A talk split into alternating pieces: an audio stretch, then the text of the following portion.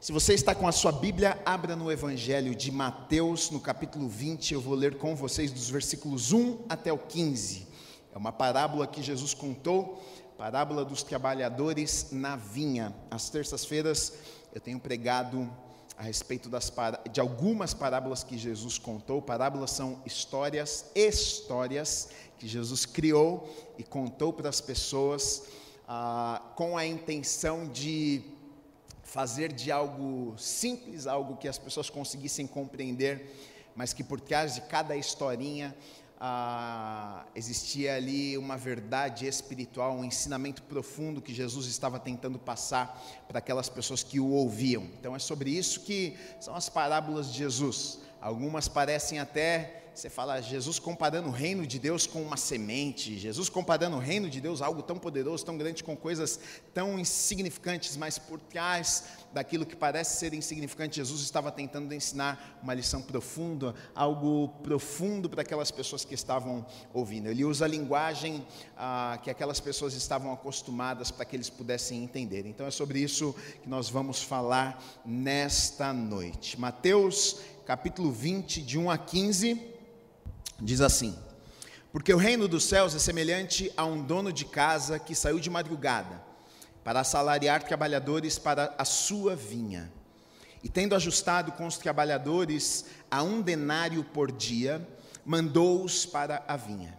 Saindo pela terceira hora, viu na praça outros que estavam desocupados, e disse-lhes: Ide vós também para a vinha, e vos darei o que for justo. Eles foram. Tendo saído outra vez, perto da hora sexta e da nona, procedeu da mesma forma. E saindo por volta da hora undécima, encontrou outros que estavam desocupados e perguntou-lhes: Por que estivestes aqui desocupados o dia todo? Responderam-lhe: Porque ninguém nos contratou. Então lhes disse ele: Ide também vós para a vinha. Ao cair da tarde, disse o senhor da vinha ao seu administrador: Chama os trabalhadores e paga-lhes o salário, começando pelos últimos, indo até os primeiros. Vindo-os da hora undécima, recebeu cada um deles um denário. Ao chegarem os primeiros, pensaram que receberiam mais, porém, também estes receberam um denário cada um. Mas tendo-o recebido, murmuravam contra o dono da casa, dizendo: Estes últimos trabalharam apenas uma hora, contudo os igualastes a nós, que suportamos a fadiga e o calor do dia. Mas o proprietário respondendo, disse a um deles: Amigo, não te faço injustiça. Não combinaste comigo um denário? Toma o que é teu e vai-te. Quero dar a este último tanto quanto a ti. Porventura não me é lícito fazer o que quero do que é meu, ou são maus os teus olhos, porque eu sou bom? Amém. Vamos orar. Deus, eu te agradeço, Pai, pela tua palavra nesta noite. Que bom, que privilégio nós estarmos reunidos neste lugar. Que presente, Pai. Eu sei que cada pessoa que chegou até aqui nesta noite foi plano do Senhor. Eu sei que o Senhor tem uma palavra aos nossos corações. Eu sei que tantas áreas das nossas vidas precisam ser mudadas, precisam ser tratadas, precisam ser moldadas. E nessa noite, Pai, nós abrimos os nossos corações. Nós pedimos que o Senhor venha falar conosco, nós pedimos que o Senhor venha moldar o nosso caráter, mudar os nossos corações, Pai.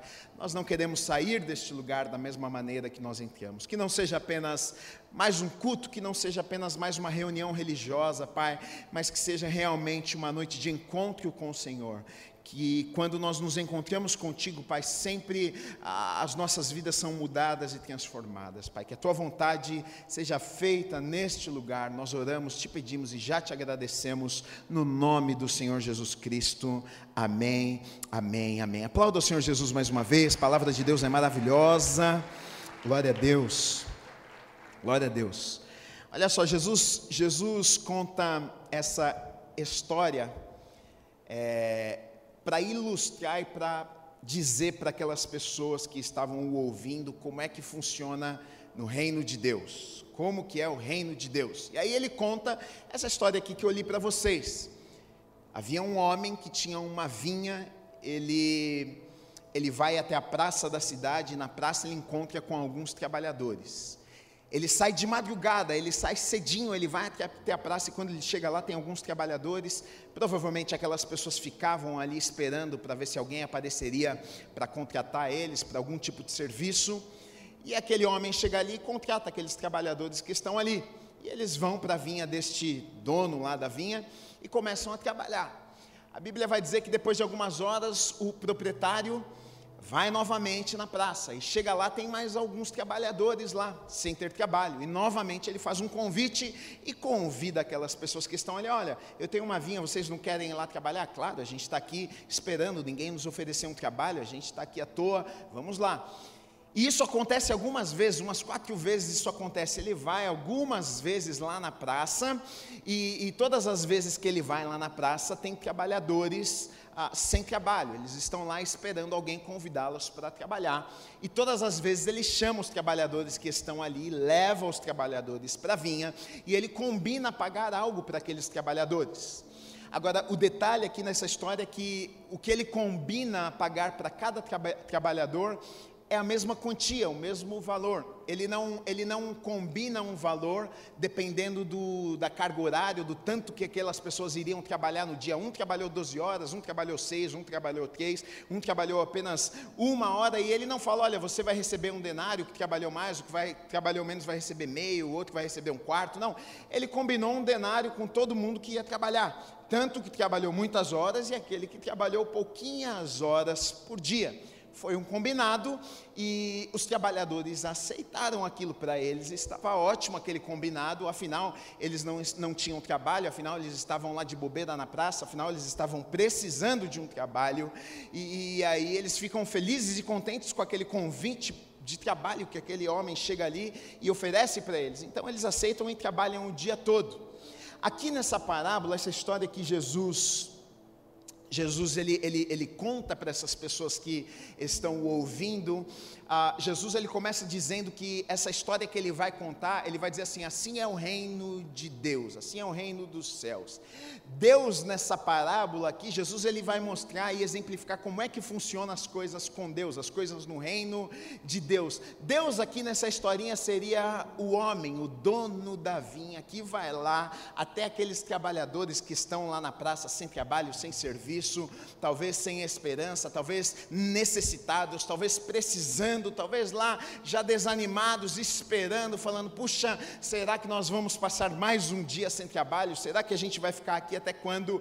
Deus, nessa história aqui, é aquele homem que contrata os trabalhadores. E, e eu não sei você, mas isso já para mim me chama a atenção no começo da história, porque Aquele homem, provavelmente ele era um homem rico, ele era um homem de muitos bens, tanto que quando chega no final do dia, você vai ler aqui no texto, nós lemos isso juntos aqui, que ele chama o quê? Ele chama o seu servo, para que o seu servo pagasse, acertasse a conta com os trabalhadores. Ele tinha servos, ele tinha que, pessoas que trabalhavam para ele, mas ele não pediu para os servos ir até a praça para contratar os trabalhadores. Ele fez questão de ir à praça. A Bíblia conta que durante a madrugada, bem cedinho, ele sai da sua casa, ele vai até a praça, se encontrar com trabalhadores e convidar os trabalhadores para ir até sua casa. Eu não sei você, mas aqui já me revela um pouco do coração de Deus. Aqui eu posso perceber o Pai, o Deus de amor que eu e você nós servimos. Nós temos um Deus querido e querida que ele vai até nós. Ele vem nos encontrar. Nós você sabia que você hoje tem a possibilidade, a oportunidade de amar a Deus simplesmente pelo fato de que Ele te amou primeiro, Ele na verdade te procurou, Ele te achou, por isso hoje eu e você podemos amar a Deus de volta, por isso hoje eu e você podemos virar para Deus e dizer: Olha, Deus, eu quero te servir, porque na verdade Ele nos amou primeiro, porque Ele me encontrou, Ele te encontrou, foi Ele que foi atrás de você, foi Ele que formou um plano. Quando, eles, quando o homem pecou, quando o homem se afastou de Deus, não foi você que fez alguma coisa para se aproximar de Deus, não, foi Deus. Foi Deus que enviou o único filho dele para morrer numa cruz por mim e por você, porque ele sabia que não existiria um jeito, uma forma do homem se achegar, do homem se aproximar a Deus. Então Deus, Deus queria um plano, Deus enviou o seu filho para morrer numa cruz por mim e por você, por amor, porque ele nos amou. Ele veio até nós. Ele se, ele se fez carne, ele andou como homem aqui nessa terra, ele se entregou, ele sofreu, ele viveu muitas coisas simplesmente para que ele pudesse me alcançar, simplesmente para que ele pudesse te alcançar. Este é o Deus que nós servimos. Ele não precisava fazer isso. Nós servimos a um Deus que ele é autossuficiente. Quando nós estudamos sobre os atributos de Deus, quem Deus é, você vai ver que Deus ele é autossuficiente. Deus ele não precisa de nada e de ninguém. Ele é completo nele mesmo. Ele não precisa de você para ser feliz. Ele é feliz nele mesmo. Ele é completo, ele não depende de mim e de você. Ele não depende de coisas externas para ter realização e alegria. Ele não é como eu e como você, mas ele é tão bom. Ele é tão bom que ele decidiu, ele fez uma escolha de vir atrás de mim e de você por amor, e é isso que eu vejo no começo dessa parábola: aquele homem poderoso, aquele homem rico, aquele homem que não precisava, indo diversas vezes durante o dia até a vinha buscar trabalhadores, ele podia ter dito para os seus funcionários: vai lá, vê se tem alguém lá para ajudar atrás, mano, põe aqui para trabalhar, paga o salário lá para eles, está tudo certo, mas eu vejo aqui um Deus amoroso que se importa, que fala: não, eu quero ir lá, eu quero ver quem está lá, eu me importo com quem está lá, eu quero ver, eu quero atender as necessidades de quem, eu, eu, eu quero conhecer, eu quero olhar no olho, esse é o Deus que nós servimos, um Deus de perto, não um Deus de longe, Emanuel, Deus presente, Emanuel, Deus presente, Ele não é um Deus que está morto, Ele não é um Deus apenas que está nas páginas da Bíblia, mas Ele é um Deus que está vivo todos os dias, que ama se relacionar comigo e com você.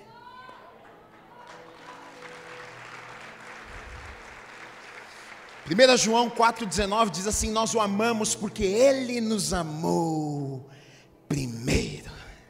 Colossenses 1, 13 e 14 diz assim: Ele nos libertou, foi Ele, não foi você que, não foi o quão bom você é, não foi você com a sua própria força que se libertou, que deu um jeito na tua vida, Ele nos libertou do império das trevas e nos transportou para o reino do Seu Filho, Filho do Seu amor, no qual temos a redenção, a remissão dos nossos pecados. Foi Ele, foi Ele, foi, não foi eu, não foi você, foi Ele que fez por mim mim e por você.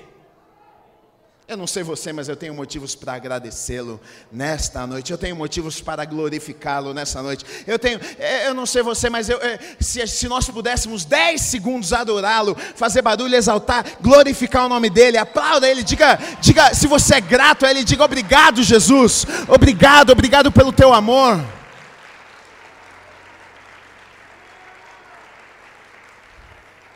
Ele me encontra e ele te encontra onde nós estamos. Aí ele vai lá, ele vai lá, e eu acho lindo porque Deus é um Deus que ele não faz acepção de pessoas. Ele busca todos. Ele busca todos. Ele foi lá e todo mundo que estava lá ele levou embora. Mas ele não ficou satisfeito com isso. Não voltou para casa e dormiu e falou: tá tudo certo, eu fui lá, já fiz minha parte. Não. Passou umas três horinhas, opa, deixa eu ir lá de novo, deixa eu ver se tem mais alguém lá. E tinha mais alguém, opa, vamos lá, está precisando de trabalhar, está precisando de trabalho, tem pai de família aqui, o pessoal está tá numa situação difícil, levou todo mundo de novo. Passou mais três horas, ele vai lá e pega todo mundo de novo. Assim é o meu Deus, assim é o seu Deus. Ele é interessado, ele não faz acepção de pessoas, ele sempre está à procura, ele sempre está atrás, ele sempre está buscando um coração que, que, que tem desejo de recebê-lo, ele sempre está atrás das pessoas, ele sempre está à procura. Sabe, muitas vezes a gente pensa que não, as pessoas estão vivendo loucamente aí no mundo, mas eu tenho certeza que o Espírito Santo de Deus em todos os momentos está buscando procurando, está procurando mesmo nas loucuras da vida, quando as pessoas muitas vezes deitam a cabeça no travesseiro longe de Deus, muitas não sabem o que é, mas o Espírito Santo de Deus está incomodando o coração da pessoa, ela não consegue dormir, ela não consegue encontrar paz e ela se pergunta: o que é que está acontecendo? Onde é que eu consigo encontrar paz nessa vida?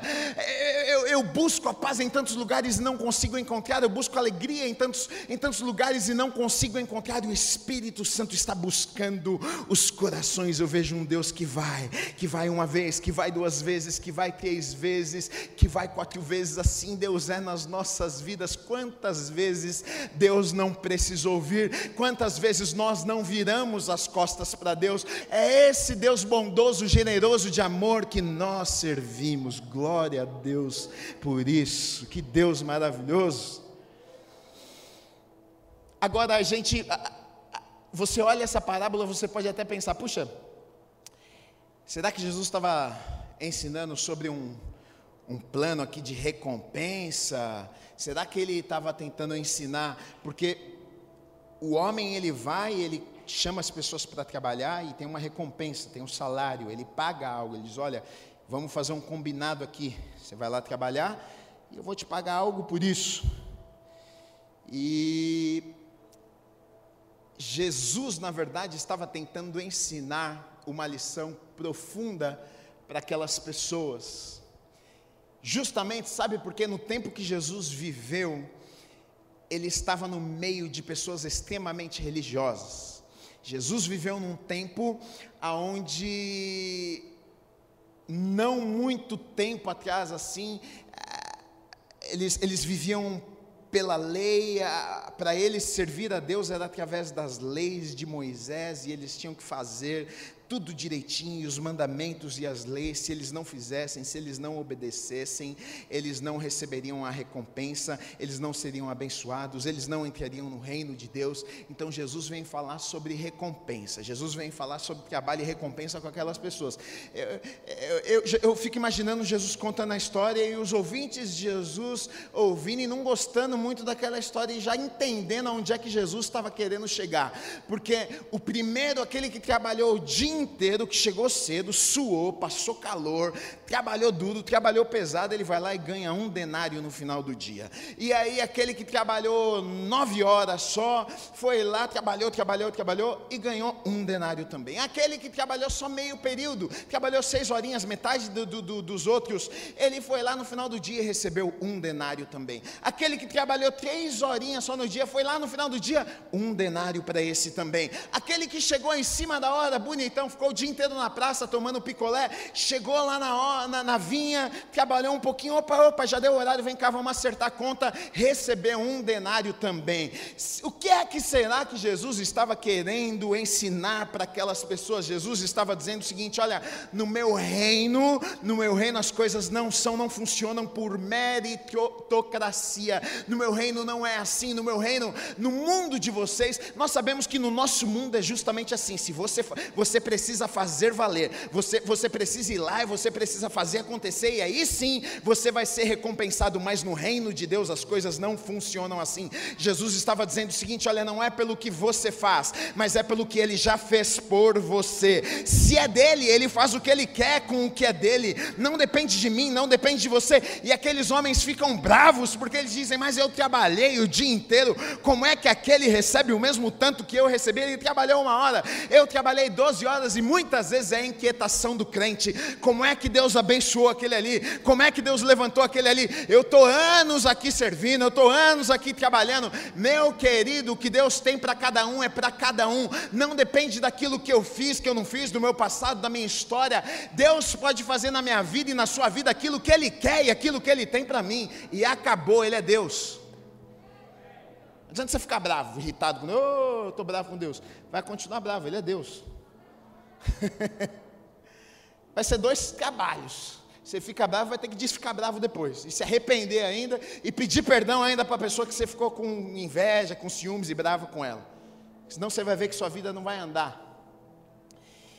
Aqui nós vemos algo também nessa história. Sabe o que? Nós vemos Jesus, ele ensina o que? Jesus ele ensina a respeito da soberania de Deus. Que é isso, Gui? Deus, ele faz o que Ele quer. Ele tem um controle de todas as coisas. O reino é dele, não é meu, não é seu, é dele. Ele é soberano, ele controla todas as coisas. Ele é o Todo-Poderoso, Ele é onisciente, Ele é onipresente, Ele está em todos os lugares, Ele tem poder para fazer todas as coisas, Ele é soberano. tudo está no controle de Suas mãos. É o que a historinha aqui vai dizer, é o que o, o que o patrão disse para aquelas pessoas: Ué, a vinha é minha, os bens são meus. Será que eu não poderia distribuir da forma que eu gostaria? Será que o fato de eu ser bondoso e generoso com alguém é, te incomoda tanto assim? Será que eu deveria deixar de ser bondoso com alguém simplesmente pelo fato de que você vai ficar bravo com isso? Meu Deus, imagina só se fosse por meritocracia, queridos. Eu e você nós estaríamos perdidos, porque na verdade nós não merecemos nada. Nós não merecemos nada. Você acha que você merece perdão? Volta um pouquinho na sua história, volta um pouquinho na sua vida. Pensa em tudo que você já fez. Pensa nas cacas que você já fez na sua vida. Pensa nas coisas que você já aprontou. Pensa nas desobediências. Pensa nas coisas que você não deveria ter feito e você fez. Eu e você não somos merecedores do perdão de Deus. Se fosse por merecimento, nós estávamos perdidos mas não é por aquilo que nós fizemos, é por aquilo que Ele fez por nós naquela cruz. Ele nos redimiu, Ele nos salvou, Ele derramou o seu sangue por mim e por você, para que nós não precisássemos fazer alguma coisa, Ele fez por nós. O que nós precisamos fazer, sabe o que é? É crer, é acreditar, é confessar com a nossa boca, e então a gente passa a fazer parte dessa família, entrar nesse reino esse reino que as coisas não fazem sentido algum, esse reino que as coisas são de ponta cabeça, esse reino que é loucura muitas vezes para o mundo, porque as pessoas vão olhar e vão dizer assim: mas você não merece, justamente eu não mereço, mas é esse Deus que eu sirvo, ele não trabalha com meritocracia. Se dependesse de mim, querido, eu estava perdido, eu não estaria nesse púlpito, essa igreja não estaria funcionando, mas com Deus, no reino de Deus, as coisas funcionam de forma diferente. Ele me dá uma nova vida, ele me faz novo, ele limpa o meu coração, Ele me dá esperança, Ele me faz olhar para frente, Ele me dá um futuro, independente do meu passado, independente de tudo que eu já vivi, Ele planta sonhos no meu coração, Ele planta um propósito no meu coração. Isso que é maravilhoso do Evangelho, das boas novas de Jesus nas nossas vidas, independente de como você chegou neste lugar, você pode crer que existe um futuro maravilhoso para você, que Deus tem planos poderosos, que Deus tem um bom futuro, que você pode sonhar, que você pode olhar para frente e acreditar acreditar que você pode viver sobrenatural de Deus na sua vida, independente do que você viveu até aqui. Uh! Agora você sabe quando os problemas começam nas nossas vidas? Vou te contar quando é que começa a coisa a ficar ruim. Vou te contar quando a coisa começou a ficar ruim na vida daquelas pessoas ali. Porque a princípio estava tudo certo, não estava? O, o dono da vinha foi lá cedinho, chegou lá, tinha os trabalhadores, ele convidou os trabalhadores para a vinha, um denário tá bom? Tá bom, ô patrão, denário é coisa boa, hein? Denário. Vamos embora, vamos trabalhar, feliz da vida. Chegou lá nove da manhã depois, trabalhar, denário. Ô patrão, denário, que é isso, obrigado. Estava precisando, rapaz, vamos lá. Todo mundo feliz. Imagina que trabalhou uma hora só. Esse então ficou mais feliz ainda. Falou, oh, Deus é gracioso mesmo, hein? Isso aí, feliz da vida. Falou, rapaz, uma horinha só, um denário. Oh, tchá. Deus é bom mesmo. Agora, quando é que as coisas desandaram? E sabe o que eu acho mais legal nessa história? Porque se você olhar os detalhes das, das histórias que Jesus vai contar, é, é muito legal, porque Jesus ele, ele, ele, gostava de cutucar as pessoas. Quando, quando, quando Jesus conta essa historinha, ele fala assim: que ele chama o, o seu criado, o seu servo, para pagar a conta do, do, daqueles trabalhadores. O que é que Jesus podia ter feito? Ter pagado primeiro aqueles que começaram a trabalhar cedinho. Paga primeiro eles, eles já vão embora e está tudo certo. Mas Jesus faz o contrário. Que é para quê? Que é para quem trabalhou o dia inteiro ver quanto que ia ganhar que trabalhou uma horinha só. Aí o, o, o homem vem, oh, tá bom, vamos acertar as contas aqui e faz a fila, né? Faz a fila. Aí tá lá o cara que trabalhou o dia inteiro, tá lá acabado com as costas doendo aqui, ó, suado. Aí ele tá olhando na fila e tá só reparando. Aí chega lá aquele que trabalhou uma hora, nem suado tá. Ô, oh, tá aqui, vamos acertar a conta, tá aqui um denário para você. Aí ele já o negócio é esse. Ele já começa a pensar, bom, tudo bem, né? Se ele ganhar um denário, o de trás deve ganhar um pouquinho mais, vai chegar em mim, vai pagar dois denários, a coisa vai ficar boa. Mas ele vê que a fila vai andando e o denário não muda. A quantia não muda. Chega para ele, último da fila, cansado, suado, acabado do dia todo. Denário para você também. Jesus é muito bom, né, gente? Fala sério, Jesus faz umas coisas. É, ele podia ter feito contrário, mas não, ele faz questão daquele lá ver o que estava acontecendo. Por que é que Jesus faz isso? Se nós trouxermos para as nossas vidas, queridos, é exatamente o que acontece muitas vezes nas nossas vidas, inúmeros problemas vão se desencadeando, inúmeros problemas vão acontecendo nas nossas vidas. Sabe por quê? Quando nós tiramos os olhos daquilo que é nosso e quando nós colocamos os olhos naquilo que é do outro. Dá um glória a Deus.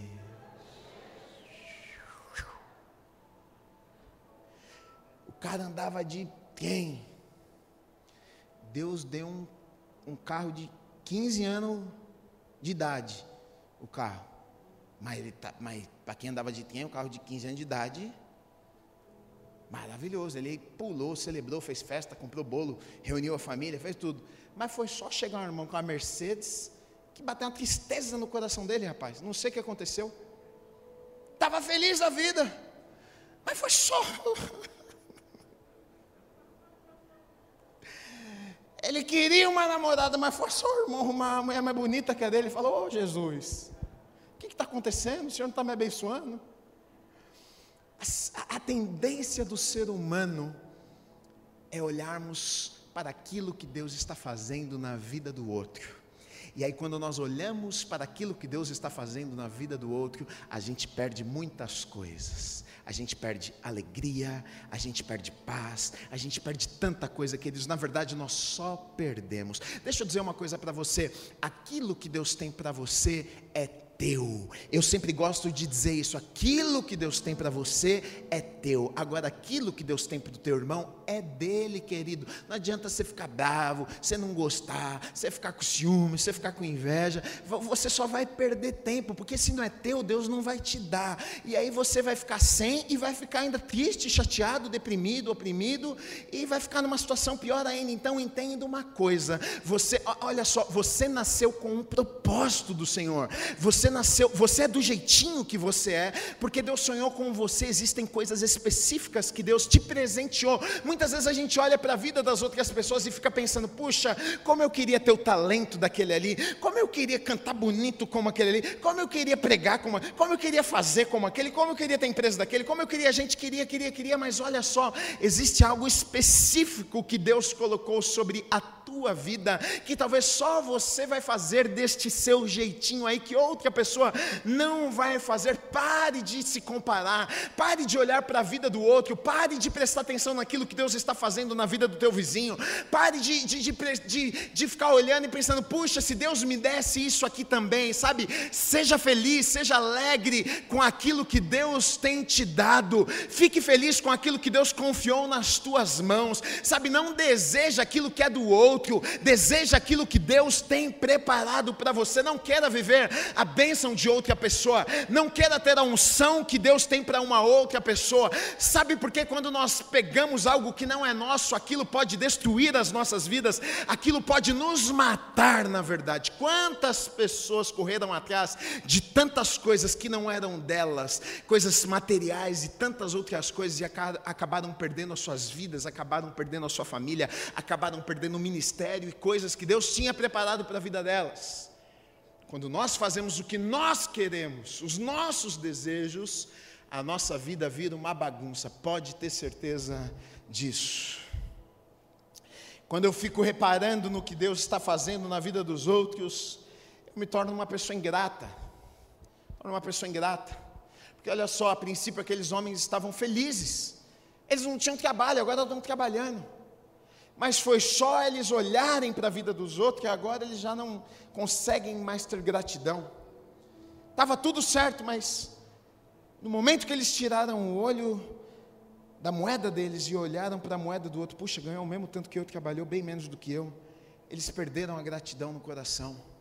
Quantos de nós, muitas vezes, muitas vezes não vivemos isso? A gente fica contente com o que Deus está fazendo na nossa vida, a gente celebra pequenas conquistas, a gente fica feliz com do lugar que Deus, muitas vezes nós nos esquecemos do lugar que Deus nos tirou. Deixa eu dizer uma coisa para você: talvez você não tenha o tanto de dinheiro que o irmão que está sentado do seu lado tenha, mas talvez ele não tenha o tanto de realização, talvez ele não tenha o tanto de alegria, o tanto de paz que você tem, você carrega na tua vida. Às vezes a gente pensa só que as coisas, prosperidade é aquilo, é o bem, é a empresa. É... Mas, queridos, a, a, gente não consegue compreender que a melhor coisa do mundo é estarmos no centro da vontade de Deus, fazendo aquilo que Deus nos chamou para fazermos. Sabe, às vezes com um pouco menos, às vezes com mais, não sei, tanto faz. Mas quando nós estamos fazendo aquilo que Deus nos chamou para fazermos, nós somos felizes. A vida é feliz, a gente tem paz, a gente sente Deus dirigindo todas as coisas, a gente vê Deus Deus movendo, a gente vê Deus nos conectando com pessoas, a gente vê o agir de Deus sobrenatural nas nossas vidas, queridos, é lindo. Agora, quando a gente olha para os outros, quando a gente começa a reparar na vida, nas coisas dos outros, a gente começa a perder a gratidão, a gente começa até a reclamar com Deus: puxa, Deus, o senhor podia fazer um pouco mais na minha vida, hein? A gente se esquece de tudo que ele já fez.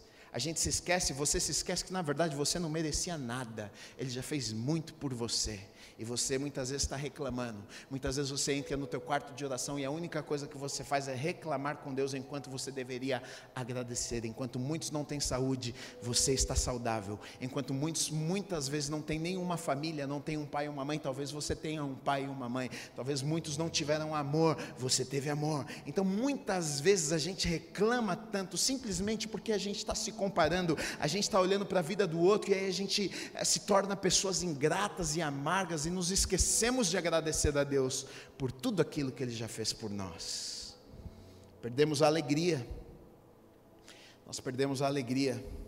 Sabe, eu vejo isso na vida, sabe de quem? Saul foi o primeiro rei de Israel. É, tudo que Deus da mesma maneira que Deus ungiu depois, segundo o rei de Israel, Davi, que foi poderoso, foi um homem chamado segundo, eh, um homem com coração segundo o coração de Deus. Deus também deu a Saul. Deus mandou o profeta Samuel ungir Saul, estabeleceu ele como rei de Israel. Ele também estava crescendo, vencendo batalhas, se tornando um homem poderoso, tinha tudo para dar certo. Mas olha só, ele está lá e as coisas estão indo bem, as coisas estão acontecendo ele erra, ele peca, ele faz o que não deveria fazer, ele não obedece a Deus, Deus decide estabelecer um novo rei. Ele nem sabia, ele não tinha nem conhecido o rei ainda, ele não sabia quem era, mas Deus já havia ungido Davi lá na casa do pai dele como o próximo rei de Israel. E aí o que, que acontece? A gente sabe lá da história de Davi e Golias, tem aquela batalha tal. Davi vai lá, vence Golias. E o que, que acontece depois disso? Pô, Davi, pequenininho, o exército inteiro, ninguém teve coragem de, de lutar contra Golias. Davi, depois daquela batalha, se tornou o quê? Um herói. A Bíblia vai contar que as mulheres voltaram tocando pandeirinho, voltaram cantando e dançando para Davi. Saul matou seus milhares, mas Davi, os dez milhares. O que, que aconteceu? Uma inveja brotou no coração de Saul. Ele perdeu a alegria. Olha só, ele era o rei ele era o homem mais importante naquele lugar. Agora um garoto venceu uma batalha, agora as pessoas estão prestigiando o menino, que ganhou lá na batalha, ele perde a alegria, ele perde a, a, vontade de viver. Agora, a única coisa que importa na vida dele é matar aquele menino. Ele começa a perseguir Davi, ele fica endemoniado, ele faz de tudo, ele coloca tropas, ele coloca exército para tirar a vida de Davi, ele faz de tudo. E muitas vezes, queridos, é o que acontece nas nossas vidas, está tudo certo, está tudo maravilhoso, as coisas estão indo, você está num lugar bom, Deus está fazendo e trabalhando na sua vida, mas basta acontecer alguma coisa, basta você olhar para a vida do vizinho, basta você ver a vida do, a, a, daquela pessoa, você começa a se incomodar e você perde a alegria, você perde a, a vontade de viver, você perde a gratidão daquilo que Deus já fez na sua vida, você começa a reclamar, agora a sua vida já não é tão boa assim. Eu acho que nos tempos que nós estamos vivendo, ainda mais por causa da rede social, onde tudo se parece perfeito, né? É, eu já preguei sobre isso, né? Ah, muitas vezes a gente tem uma falsa ideia. As pessoas, as pessoas mostram uma realidade que não existe. A pessoa tem gente que se veste para tirar uma foto. Ela tira uma foto, ela tá horrorosa, tá horroroso, mas maquia, faz tudo, tira uma foto, ou então tá lá brigando, um quebra-pau dentro de casa com o marido e tudo, mas aí tira uma foto sorrindo e tá todo mundo pensando: "Puxa, como eu queria ter uma família como a deles". Você não sabe muitas vezes o inferno que eles vivem dentro de casa, né? Tem gente que vai lá e tira foto na frente do carro bonito, nem é o carro dela, tá te enganando e você tá lá pensando, puxa, eu queria ter a vida dessa pessoa. Você nem imagina o inferno que é a vida dessa pessoa e muitas vezes a gente perde a alegria porque a gente está olhando e prestando atenção na vida do outro e nos esquecemos daquilo que Deus está fazendo nas nossas vidas. Não caia neste erro. Não caia neste erro. Quando nós fazemos isso, os sentimentos são gerados nos nossos corações. Muitas coisas, ciúmes, inveja, sentimento de inferioridade, que a gente sente que o outro é melhor, que o outro é maior, que o outro é melhor, que Deus ama mais. A gente até pensa isso, Deus ama mais ele do que eu, porque se Deus me amasse mesmo tanto, Deus faria na minha vida também. Quem disse? Não é porque Deus, porque a vida dele, de repente, financeira é melhor que a minha, porque ele tem oito filhos e você não tem nenhum, que Deus ama mais ele do que ama você. Quem disse isso? A gente vai tirando conclusões pelas coisas que acontecem nas nossas vidas. Né? A, a comparação é uma arma que, que o diabo usa muito para roubar os nossos corações e roubar aquilo que Deus tem preparado para as nossas vidas. Olha o que diz em Hebreus, no capítulo 12, 1 e 2, e eu quero deixar aqui uma uma dica. Em Hebreus 12, 1 e 2 diz assim: Portanto, nós também, pois estamos rodeados de tão grande nuvem de testemunhas, deixemos todo o embaraço e pecado que tão de, que tão de perto nos rodeia e corramos com perseverança a carreira que nos está proposta, fitando os olhos em Jesus autor e consumador da nossa fé, o qual, pelo gozo que lhe está proposto, suportou a cruz, desprezando a ignomínia e está assentado à direita do trono de Deus. Então, olha só, três coisas que estes versículos falam aqui que nós precisamos nos lembrar, sermos lembrados todos os dias. Existe uma carreira que está proposta para mim e para você. Não queira correr a carreira de outra pessoa corra a tua carreira. Tem uma carreira que foi preparada para você, foi desenhada para você. Você é do jeitinho que você é, porque Deus sabia que você correria essa carreira. Talvez você é mais baixinho, você é mais alto, você tem a mão comprida, tem a mão menor, tem esse seu jeitinho, tem as características, e Deus já sabia disso. Não queira ser outra pessoa, porque a carreira que está proposta para você correr, Deus preparou tudo para que você a corresse. Então não queira correr a carreira de uma outra pessoa. Aí a segunda coisa que vai dizer, olha, eu preciso correr o quê? Com perseverança. Com perseverança, eu não posso desistir no meio do caminho. Tem momentos que nós vamos desanimar, tem momentos que talvez você dê uma olhada e fale assim: rapaz, parece que a vida de todo mundo está mais fácil que a minha, mas eu corro com perseverança, eu não paro. Por quê? Porque se eu estou no centro da vontade de Deus, se eu estou fazendo aquilo que Deus me chamou para fazer, olha, eu sei que Deus está no controle de todas as coisas, eu sei que Ele cuida de mim, eu sei que Ele cuida da minha casa, eu sei que Ele cuida da minha família, eu sei que eu estou vivendo aquilo que Ele tem preparado para mim e Ele vai cuidar de todas as coisas. Então eu continuo caminhando, eu continuo trabalhando, eu continuo fazendo fazendo, mesmo em momentos de dificuldade. Olha, eu, eu persevero, eu continuo. Meus olhos precisam estar, e aí ele fala que o último segredo, meus olhos precisam estar em Jesus. O foco está em Jesus. Olha só, é muito interessante que ele fala de carreira. Eu, quando, eu, quando eu leio esse versículo, eu imagino aquelas corridas onde tem várias faixas, aí vários corredores, um do lado do outro. E, e eu imagino que é, é como se fosse isso aqui mesmo, porque você vê que o corredor, ele não tira o olho, imagina, não tem como o cara olhar para o lado, ele está olhando no alvo lá e correndo que nem um maluco, porque se esse cara der uma olhada para o lado, ele tropeça, ele se rebenta todo. Ele está lá mirando no alvo, ele sabe que ele vai chegar lá.